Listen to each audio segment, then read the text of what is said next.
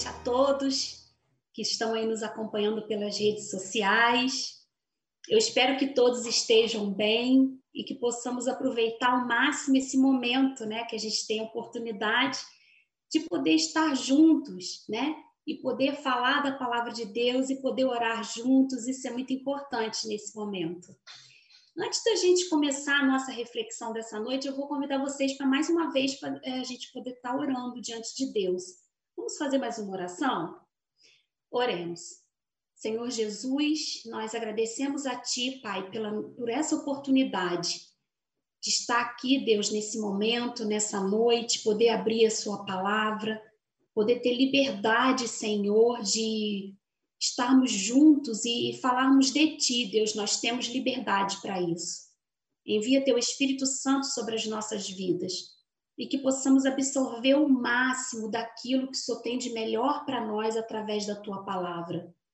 Venha nos iluminar, abrir o nosso entendimento, é o que te pedimos em nome de Jesus. Amém. Bom, pessoal, hoje eu vou convidar vocês, né, você que está com a sua Bíblia aí, vamos abrir no livro de Números, Números capítulo 13. Na verdade, a reflexão que nós vamos fazer nessa noite é, é algo que eu tenho assim, meditado bastante nesses últimos dias. É uma mensagem que eu tenho assim pensado, refletido bastante a respeito disso, porque é algo assim que a Bíblia relata sobre visões diferentes de, um, de uma mesma situação e que nada, nada mais do que representa o nosso momento que nós estamos vivendo, né?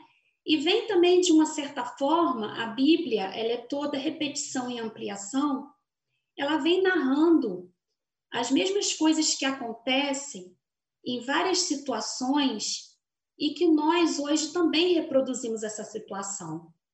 Então, hoje nós vamos falar em Números capítulo 13, depois a gente pode até adentrar no capítulo 14 em alguns momentos. A gente não vai ler o texto todo, obviamente, a gente vai estar lendo alguns versículos e a gente vai estar aqui conversando, porque é uma palavra que nos traz muitas informações e muitas reflexões também, né? Em que lugar que nós estamos, em que posição a gente ocupa, né? Como pessoas, como cristãos, como líderes. E essa mensagem que nós vamos ler agora, o versículo 1 e 2, para a gente introduzir essa reflexão, ela vem falando aqui do povo de Deus, né? Dentro desse capítulo aqui de Números, o povo de Deus ele já estava, já tinha saído do Egito, estava indo em direção à terra prometida, que na verdade foi uma promessa que Deus fez ao povo de Deus, né? Primeiro Deus fez essa promessa para Abraão, para Jacó e depois para Moisés e estendeu ao povo de Deus, né? Então, lembrando que, os, que no momento o povo de Deus estava no deserto. E Deus chama Moisés e dá a ele uma ordem que está aqui no versículo 1 e versículo 2, que vem dizendo assim: E disse o Senhor a Moisés: Envia homens que espiem a terra de Canaã, que eu hei de dar aos filhos de Israel. De cada tribo de seus pais enviarei um homem, sendo cada qual príncipe entre eles. Então Moisés aqui chamou, Deus chamou Moisés e falou para Moisés que era para escolher doze homens, um de cada tribo. Nós estamos falando aqui, pessoal, de muitas pessoas, porque nós sabemos que, que foi um número muito grande de pessoas que estavam peregrinando pelo deserto, né? Eram muitas pessoas. E Deus pediu para que Moisés escolhesse doze homens. De cada tribo fosse escolhido um homem. Então, pessoal, então a gente aqui já tem algo para a gente pensar bem. Não, é, não era qualquer homens, não eram qualquer homens. Era um homem que, segundo a visão que as pessoas tinham desse um homem, era uma pessoa que representava bem, né? As suas convicções, aquilo que eles acreditavam, eram líderes. Eram 12 homens, um de cada tribo, representando ali as 12 tribos, né? Então a gente já começa aqui a refletir que eram, eram pessoas assim muito especiais, né? E pessoas que eram consideradas até mais capacitadas. Eles tinham ali um, um significado importante naquele momento. Eles iam, eles iam para espiar a terra. E Deus ali, ele vem pedindo o seguinte, né? Moisés vem passando as informações para esses homens e vem falando o seguinte. Você vê aqui que no versículo 13, no capítulo 13, versículo 2, Deus dá uma certeza para Moisés, né? E essa certeza Deus já tinha passado para os outros, né? para Abraão, para Jacó, ele diz o seguinte, só para a gente recapitular, que eu hei de dar aos filhos de Israel. Então, essa era uma promessa. Deus não falou para eles irem questionar se, se ele ia receber a terra ou não. Era uma certeza. Eles iam receber a terra. E o que Deus pede para que eles façam é para que eles vão, vão o quê? Espiar. Eles iam olhar as pessoas que viviam naquele lugar, as cidades, como elas eram edificadas, se a terra era fértil, se a terra não era fértil, porque uma certeza Deus já tinha dado, que, ele, que Deus ia dar essa terra para o povo. E foram doze homens lá espiar a terra. E, pessoal, depois de, de todos aqueles dias, né? A Bíblia diz que eles retornaram depois de 40 dias. Eles passaram, passaram, passaram lá observando tudo. Eles perceberam que a terra ela era muito fértil. Até trouxeram de lá, que naquela, naquela época em que eles foram, é, estavam se produzindo uvas, e a Bíblia diz que eles trouxeram um cacho de uva, que dois homens tiveram que carregar aquele cacho de uva. E eles viram, eles trouxeram também romãs, trouxeram outras, outros produtos também da terra, mostrando que a terra realmente era fértil. Mas quando chegaram diante de Moisés, nós percebemos ali, pessoal, para a gente já começar assim, refletir muito, que eram 12 homens, cada um representando uma tribo de Israel. Eram pessoas que acreditavam em Deus, mas que tinham visões diferentes ali, representando dois grupos. A Bíblia fala desses dois grupos, né? A Bíblia fala várias vezes, né? Sobre o ímpio, sobre aquele que crê, e ali, dentro de, dentre esses 12 homens, nós tivemos dois grupos. Dez homens, eles praticamente, pessoal, arrebentaram com a promessa de Deus. Se você for ler aqui o texto todinho, você vai ver que eles falam, né, da terra, eles mostram aqui no, no versículo aqui no versículo é, 28, eles vêm falando que a terra, versículo 27, ela verdadeiramente manava leite e mel, representando aqui a prosperidade. E eles falam também que o povo que habitava naquela terra era um povo poderoso, né? Fala que as cidades eram grandes e fortificadas, e eles vêm descrevendo esses dez homens. Mas que depois, pessoal, eles dizem que eles não poderiam subir contra aquele povo. Olha que coisa impressionante da gente observar nesse texto. Eles vêm trazendo uma narrativa de que aquela terra era muito boa, mas que eles não poderiam entrar naquela terra. E eles vêm dizendo aqui no versículo 32 que diante dos filhos de Israel inflamaram a terra que haviam espiado, dizendo: A terra pelo meio do qual passamos a espiar é terra que devora os seus moradores. E todo o povo que vimos nela são homens de grande estatura. E também vimos ali gigantes, os filhos de Anak são descendentes de gigante, e éramos aos nossos próprios olhos como gafanhotos, e assim também éramos aos seus olhos. Irmãos, isso aqui é algo para a gente pensar. Doze homens, dez homens com uma visão completamente distorcida e descrente daquilo que Deus havia prometido. Primeiro, que Deus não havia enviado os espias para pôr em dúvida uma promessa que ele fez. Porque Deus diz: Eu hei de dar.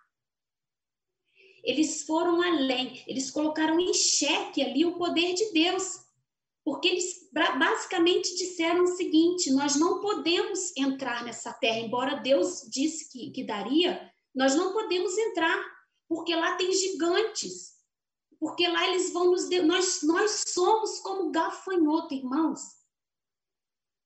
E tinha dois homens que vieram com uma outra visão, que a gente já já vai explanar a visão de Josué e Caleb.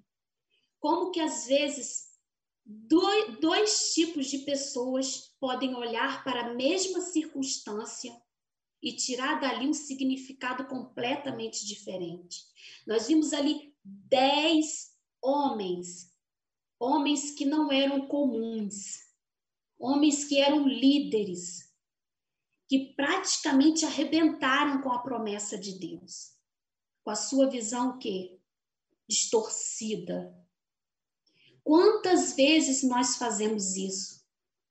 Quantas vezes, diante dos desafios que, que, que se apresenta na nossa vida, a gente se esquece daquilo que Deus nos prometeu e a gente olha para os gigantes, gigantes que pode representar várias coisas, obstáculos, lutas, dificuldades, doenças, falta de emprego, pandemia. Quantas vezes a gente se esquece de olhar para as promessas que Deus nos dá e nos faz, para olhar para a dificuldade, a ponto dessas dificuldades nos fazer parar ou questionar o poder de Deus. Eram doze homens, doze líderes, líderes que, que talvez não crescem tanto assim, né? Esses dez que nós estamos falando. E eu me lembro que lá no livro de Hebreus, capítulo 11, versículo 1, fala sobre a fé, né? Que a fé é a certeza daquilo que se espera e a prova das coisas que se não veem. E fala, a Bíblia também diz que sem fé é impossível agradar a Deus. Então, assim, dez homens, dez representantes das tribos que voltaram de lá com uma visão completamente contrária e contraditória, uma promessa que Deus fez. Quantas vezes nós também reproduzimos essa atitude? A gente olha para a dificuldade e a gente fala: para mim não dá.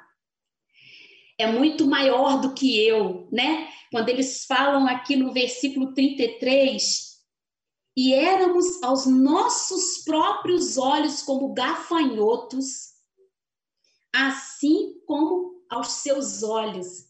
Quer dizer, irmãos, aqui eu já posso abrir um leque para a gente poder discutir nessa noite sobre a nossa autoimagem, sobre a nossa autoestima, que tem uma, uma correlação muito grande e que às vezes nos leva a não conquistar, a não prosperar naquilo que Deus planeja em nossas vidas, né? Então, só para a gente explanar um pouquinho, irmãos, a, a autoestima, né? Ela é completamente, ela influencia em todas as áreas de, das nossas vidas. A autoestima é aquilo que eu acredito ser. É o valor que o indivíduo dá a si. As coisas que ele faz. Isso é autoestima, que muitas vezes, né, tem a autoestima positiva e a autoestima negativa. No caso aqui da nossa narrativa da Bíblia, eles estavam com uma autoestima completamente negativa, eles estavam se achando impotentes perante os gigantes, perante a estrutura, talvez, das cidades que eram grandes, talvez muito bem armados, eles olharam para aquela dificuldade e eles falaram: Nós somos quem? Nós somos gafanhotos, nós somos pequenos, a gente não vai conseguir. Mas Deus havia dito que eles iam conseguir, que Ele ia dar essa terra. Deus pediu somente para eles espiarem a terra trazer algum fruto, dizer se a terra realmente era fértil, quer dizer, Deus ali estava querendo dar para eles um estímulo, né? Olhem para os frutos daquela terra, que são uvas gigantescas, muitas uvas, as romãs, o que tinha ali era, era algo de muito bom, a terra realmente era muito fértil, Deus queria motivá-los. E eles ali, com a sua percepção distorcida, em vez deles olharem para a prosperidade daquele local, para a terra que mana leite e mel, eles olharam para os gigantes. E eu vou muito além do que isso.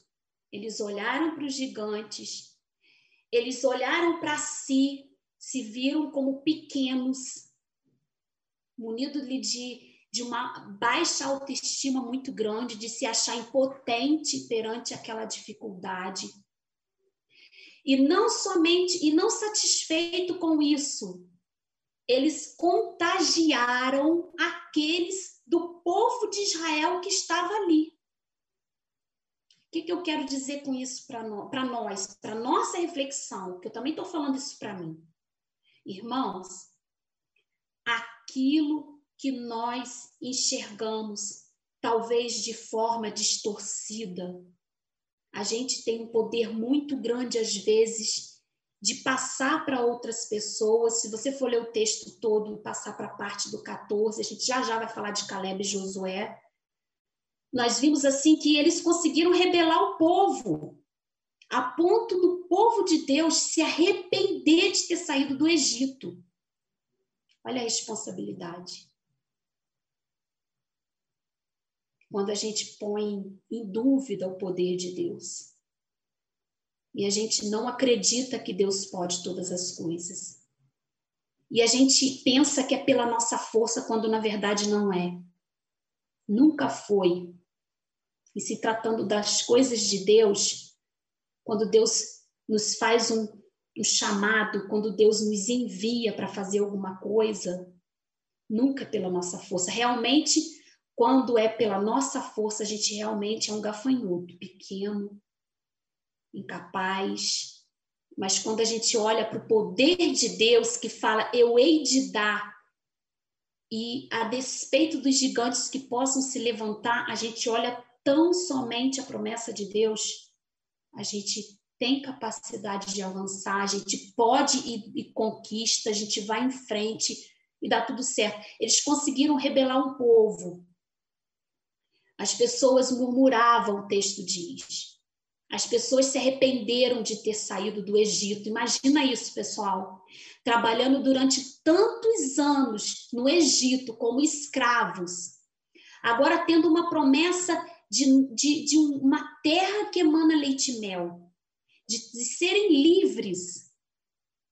Por causa de um relato distorcido de dez espias que tiveram ali uma percepção muito negativa, eles, eles conseguiram rebelar o povo a ponto de eles se arrependerem e, e, e quiserem retornar, quiseram até instituir uma outra pessoa no lugar de Moisés como seu líder, porque preferiram olhar para um relato negativo do que olhar para uma promessa viva de Deus.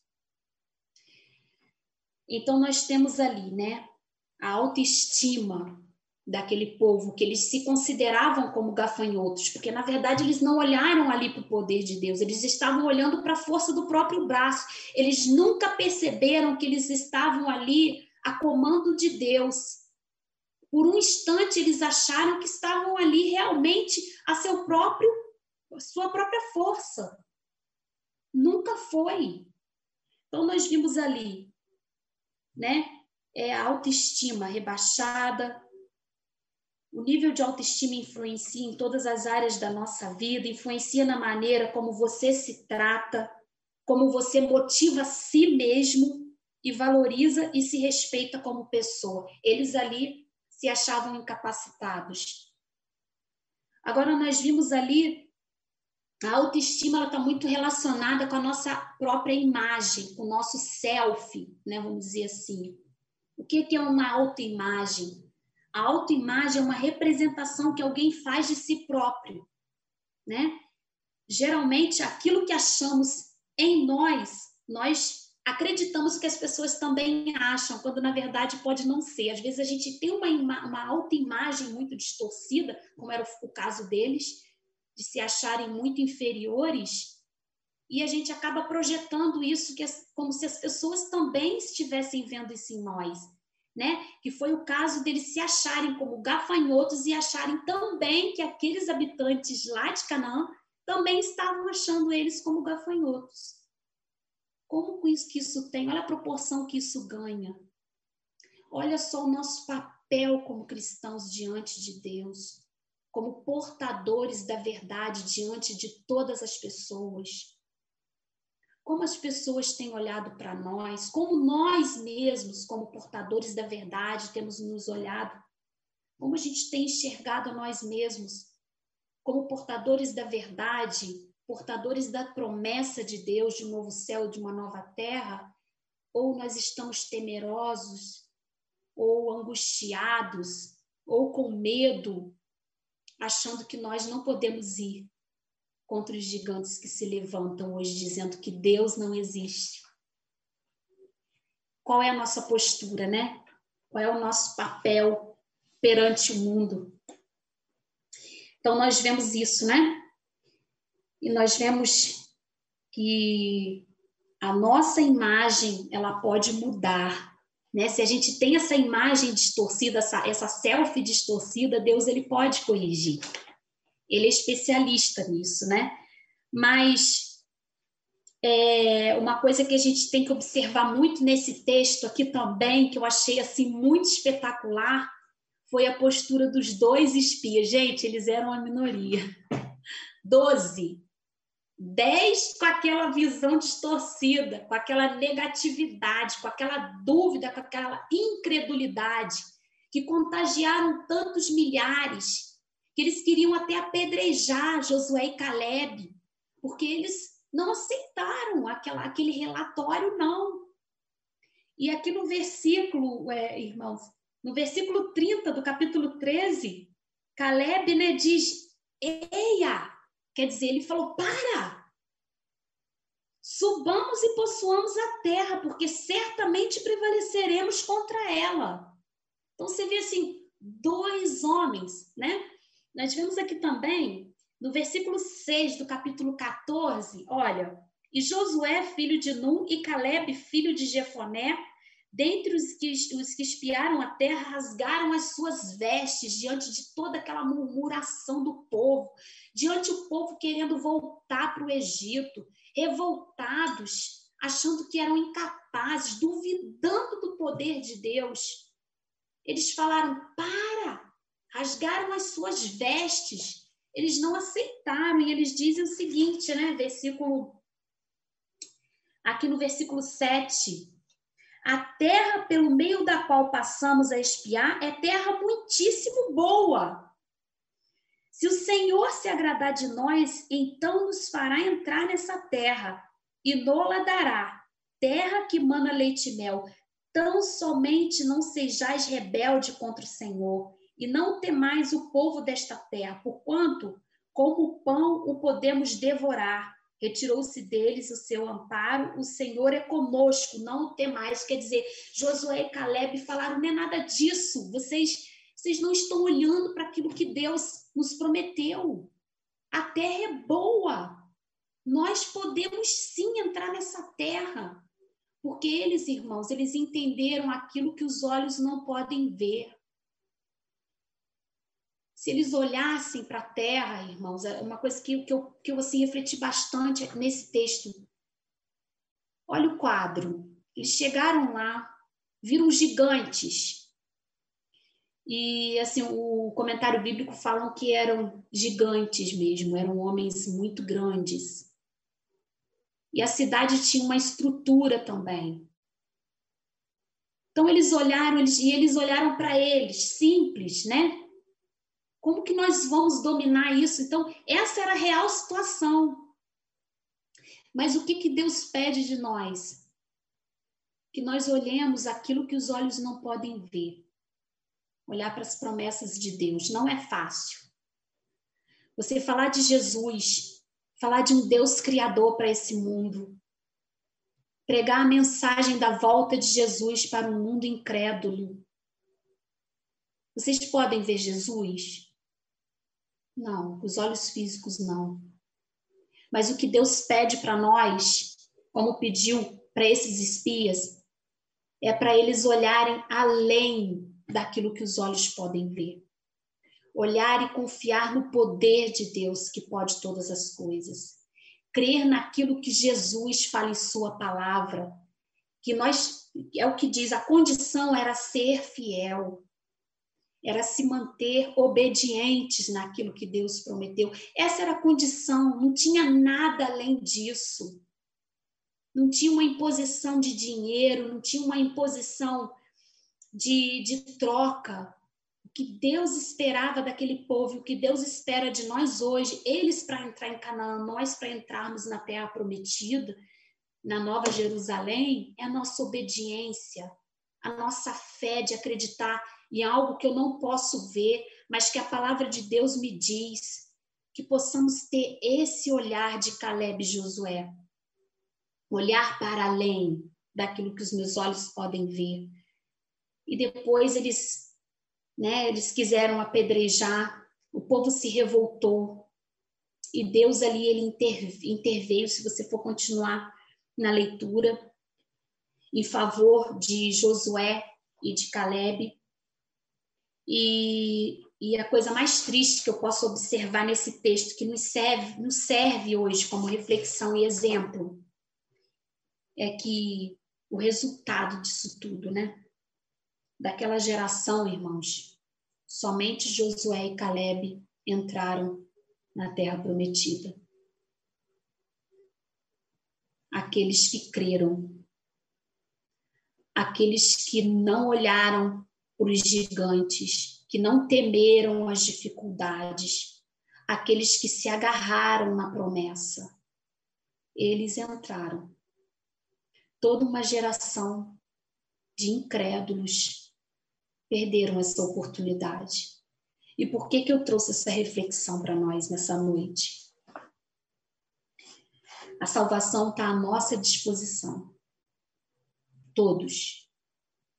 Todos somos chamados, somos convidados a entrar nessa terra que Jesus promete para nós, lá em Apocalipse. O novo céu, a nova terra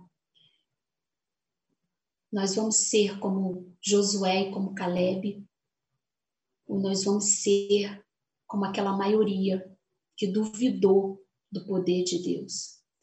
Eu sei que é difícil, irmãos, tá? Eu sei que é difícil diante uma geração que nós vivemos tão corrupta, uma geração tão incrédula, uma geração de evolucionistas que excluem a presença de Deus como Criador? Em que eu vou acreditar?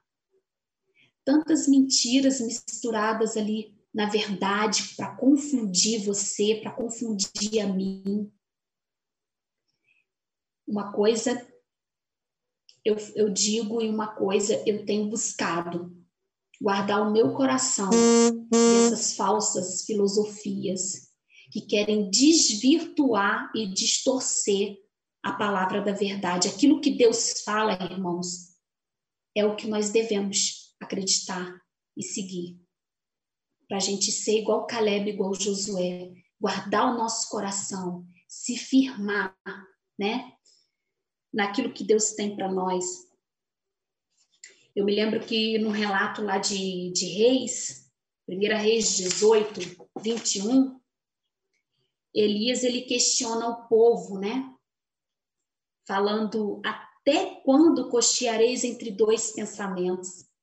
Vocês veem que essa questão da dúvida, dos paralelos, ele, ele perpassa todo, toda a Bíblia para mostrar para nós que existem dois, duas atitudes, dois grupos, duas pessoas, duas formas de significar as coisas, duas visões então, Elias fala: até, até quando cocheareis entre dois pensamentos? Né? O, o Senhor ou Baal, né? Vocês escolhem o Senhor, vocês escolhem o Deus Baal, que, é, que era um Deus pagão da época.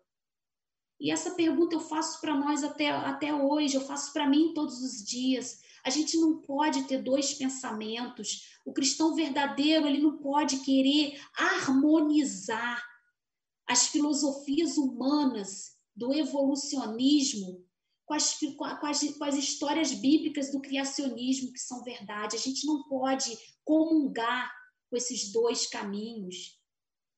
Ou a gente está do lado de Deus e crê na Sua palavra e hoje toma uma decisão ao lado dele para a gente poder herdar as promessas dele, ou a gente vai se perder na rebeldia, no engano.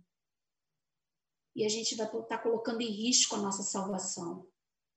Hoje, mais do que nunca, nós temos que falar essa mensagem ao mundo, de dizer para as pessoas até quando cocheareis entre dois pensamentos, até quando a gente vai estar com um pé no mundo e outro dentro da igreja, até quando eu vou querer manter a minha vida sem Deus, fazendo as coisas que não agradam ao Senhor, ou eu vou me posicionar diante de Deus, tomar uma decisão pelo batismo, ao lado de Cristo, verdadeiramente, e rejeitar tudo, tudo, tudo que é falso, tudo que é mentira, tudo que traz confusão, tudo que desagrada ao Senhor. Isso é algo para a gente pensar. Gigantes, eles vão existir mas maior é Deus. Mais fiel é a sua promessa do que qualquer gigante que possa se levantar. Se ele disse que vai dar a terra, irmãos, e, e que a única a única coisa que ele pede é a nossa obediência, siga as orientações de Deus. Tome posse daquilo que já é seu, mas não perca essa oportunidade. Não cocheeis entre dois pensamentos. Escolha hoje de que lado você está. Se apegue àquilo que os seus olhos não podem ver. Porque aquilo que você vê talvez seja ilusório e pode te levar a não entrar nas promessas de Deus, a não receber aquilo que Deus já separou para você, que já está garantido. A sua salvação é garantida pelo sangue do Cordeiro. Só não recebe a salvação aquele que, que não aceita e aquele que rejeita aquilo que já é seu, como, como, como a nossa história para a nossa reflexão hoje. A terra já era deles, irmãos. Não entraram porque rejeitaram, não confiaram no poder de Deus. Que Deus possa hoje falar ao meu e ao seu coração. E que possamos hoje, diante de Deus, decidir de que lado nós estamos, como nós temos olhado para as promessas de Deus. Amém? Vamos então fazer uma oração para a gente encerrar. Depois Cíntia vai falar, né? Oremos.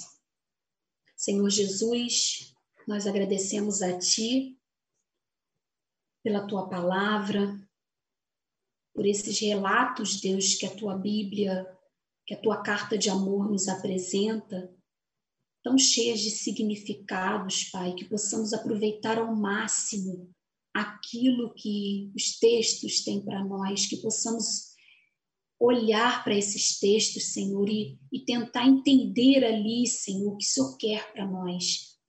Hoje a tua palavra nos mostra que nós precisamos nos posicionar, que não possamos, não podemos, Deus, é, pôr em dúvida aquilo que o Senhor nos prometeu, de um novo céu, de uma nova terra, mesmo que sejamos taxados de loucos, mesmo que essa geração eles se rebelem contra nós, mesmo que queiram nos apedrejar, nos atacar, Senhor, que não venhamos olhar para, para os gigantes, para os ataques, pelo preconceito, mas que possamos firmar, Senhor, as nossas vidas nas tuas promessas que possamos acreditar naquilo que os olhos eles não podem ver, Senhor. E que possamos ser fortalecidos pelo Espírito Santo, que é o Espírito Santo que nos dá força para continuar, mesmo diante de tantas dificuldades que se levantam, Pai. Que possamos nos firmar nas tuas promessas. É nessas promessas que nós precisamos nos apegar, Senhor, para continuar seguindo.